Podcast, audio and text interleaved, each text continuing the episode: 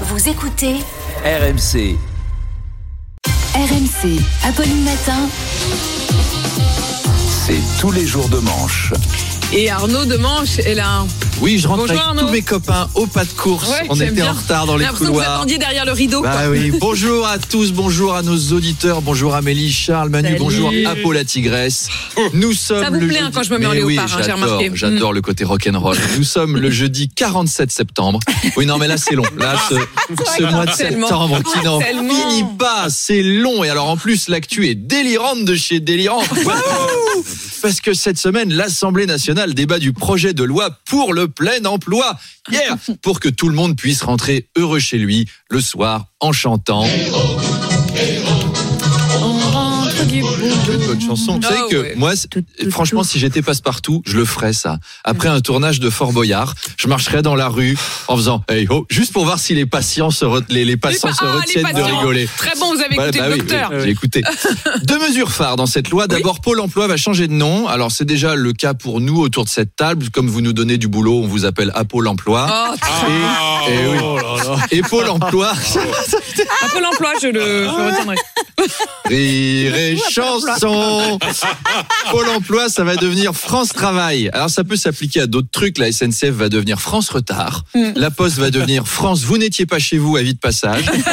Le Tour de France va devenir France Dopage. La Banque de France va devenir la France Afrique. Le Bois de Boulogne. Ah, j'adore. Le bois de Boulogne va devenir France-Brésil, etc., etc. Oh, tout voilà. Deuxième mesure, la loi propose 15 heures de travail par semaine pour les allocataires du RSA. Donc l'État va donner 800 euros en échange de 15 heures de taf ou de formation par semaine. Mais alors, pour faire quoi? Planter des arbres? On a déjà les enfants pour ça.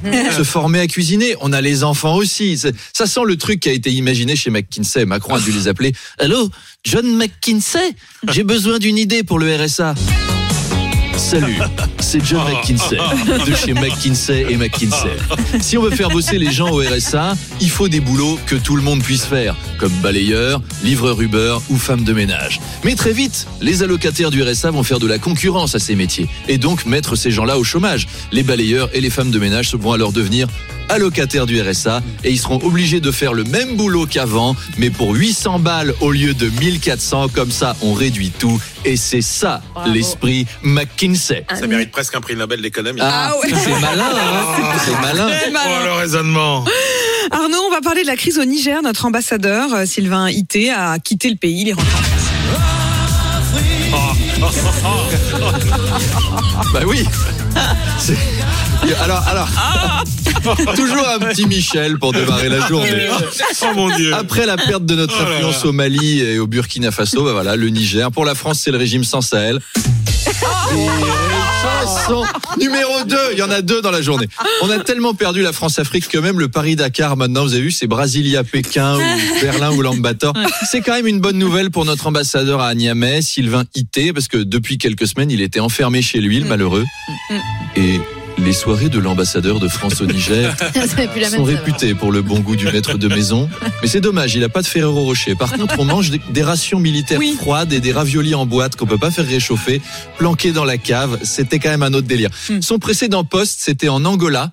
Il collectionne les pays compliqués, celui-là. hein. Ou alors le Quai d'Orsay aime pas. Oh, monsieur l'ambassadeur Sylvain, vous êtes revenu. Eh ben, tenez, votre prochaine affectation, c'est Bakhmut, en Ukraine. Félicitations et bon voyage.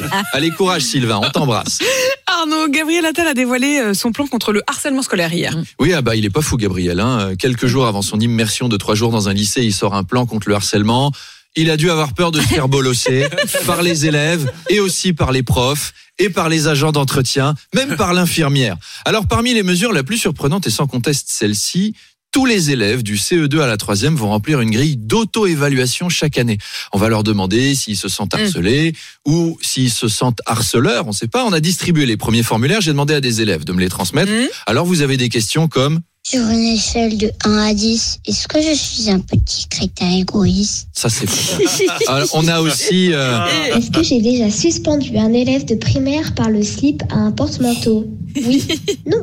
Avec des questions aussi pour reconnaître les harceleurs des harcelés. Si j'étais un adulte, je serais A. Champion de free fight B. Stanislas Guérini.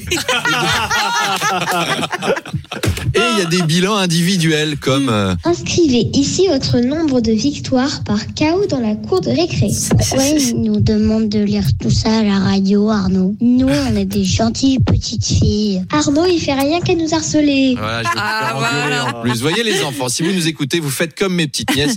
Quand elles se font embêter, elles le disent tout de suite. Et après, Apolline me punit. Mm. Apolline, elle va me mettre au coin. Elle va me confisquer J'ai ma peur. Switch. Elle va diviser mon salaire par 8. Elle va m'obliger à lui préparer des fiches pour une interview de Franck Riester. Que des trucs Ça, c'est une belle punition. Que des trucs Ça, c'est une très Eh oui. belle punition. Si vous êtes méchant, Arnaud, vous allez devoir préparer une interview de Franck Riester. Allez, À demain. à, À demain. À demain.